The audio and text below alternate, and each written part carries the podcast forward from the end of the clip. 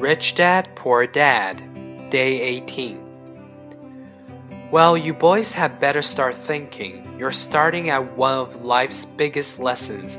If you learn it, you'll enjoy a life of great freedom and security.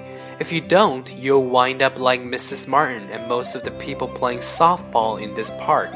They work very hard for little money, clinging to the illusion of job security and looking forward to a three week vacation each year, and maybe a skimpy pension after 45 years of service. If that excites you, I'll give you a raise to 25 cents an hour.